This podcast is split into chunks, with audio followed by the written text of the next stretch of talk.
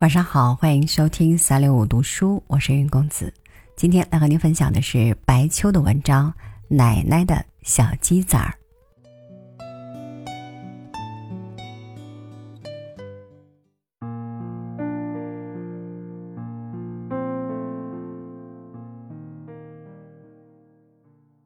奶奶是村里最后一代裹脚的人，每当冬天夜长、夏日乘凉时。我们总能从他嘴里听到好多意味深长的故事。那个年代，每当青黄不接的时节，村里都会来一个赊小鸡的。小时候，我总搞不懂为什么小鸡只赊不卖，去问奶奶，她说：“赊小鸡这营生不知道传了多少年了，喂鸡的大都是庄户人家，这个季节正是缺粮少米的时候。”哪有闲钱买鸡，只能赊。常到我们村赊小鸡的那人姓李，高密城南人。一到村口，他就用一股悠扬沧桑的腔调喊起来：“小鸡儿喽，赊小鸡儿嘞！”那声音到结尾时余音未了，还要翻上个八度，再转两圈，传得很远，听起来别有一番味道。听村里老人说，这是叫场儿，尾水摇的调儿，是沿街叫卖人必备的功夫。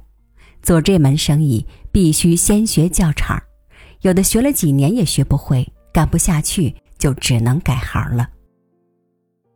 老太太婆娘们直接叫他老李，不知道他真实名字。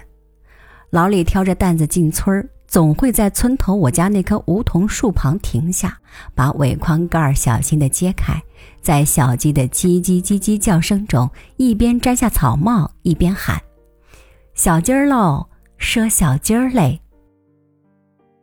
听着老李赊鸡小调，不一会儿，三大娘、二婶子们就三三两两从家里出来了，一边品评着小鸡，一边和老李交涉：“哪时孵的？”旺相吗？便宜点儿吧。嘴里说着，手已经伸进了筐里，追着那些个头大、活泼精神的小鸡儿，如捞饺子般捞几只放到地上或尾筐的盖子上，看着他们赛跑。老李也不着急硬打，一手卡腰，一手摇草帽，不慌不忙，笑容可掬。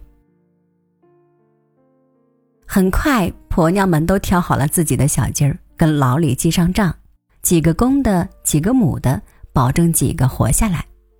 他们心满意足的回家了，围筐里空了。老李悠然的盖上盖子，挑起担子，最后再喊一声：“赊小鸡儿喽！”人随声去了。秋风起，秋意渐凉，母鸡开始下蛋的时候，有人开始唠叨：“老李该来收账了。”果然，不几天。老李就拿着皱巴巴的小本子，挨家挨户秋后算账。村里人都是满脸笑容，端水递烟，把赊账的钱如数还上。家里钱不凑手的，也会借钱或用鸡蛋来顶账，不让老李再跑第二趟。我好奇问奶奶：“假如有人赖账怎么办？”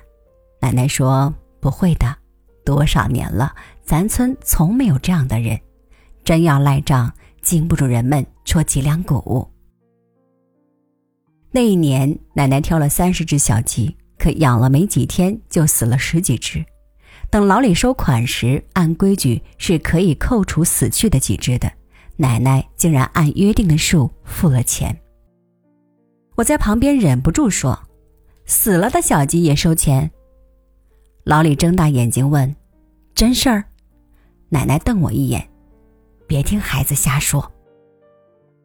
事后，奶奶说：“赊小鸡的走南闯北不容易，不能让人家吃亏。小鸡没病没灾，一般都能长大，免不了有被黄鼠狼叼了、被猫吃了，也有得鸡瘟全军覆没的，那都是不可预料的事儿。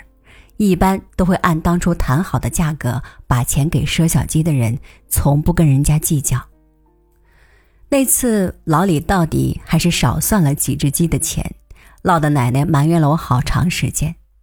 想想这事儿真稀罕，那时的人咋就跟现在不一样呢？有天我去早市，猛然看见一个貌似老李的人在卖粽子，他在唱歌，歌唱的很特别。粽子来卖粽子喽，就是小时候听到的那个赊小鸡的调儿，他的模样也跟记忆中的老李一等一的像。鼓了半天勇气，我走上前问：“你老家是高密的吧？”看他一脸惊诧。我连忙解释，简单的跟他说了说奶奶赊小鸡的那段经历。听我说完，他哈哈大笑。调儿还是那个调儿，人还是那样的人。咱现在不赊小鸡儿了，但老习惯还在。假如今天你没带钱，照样耽误不了吃粽子。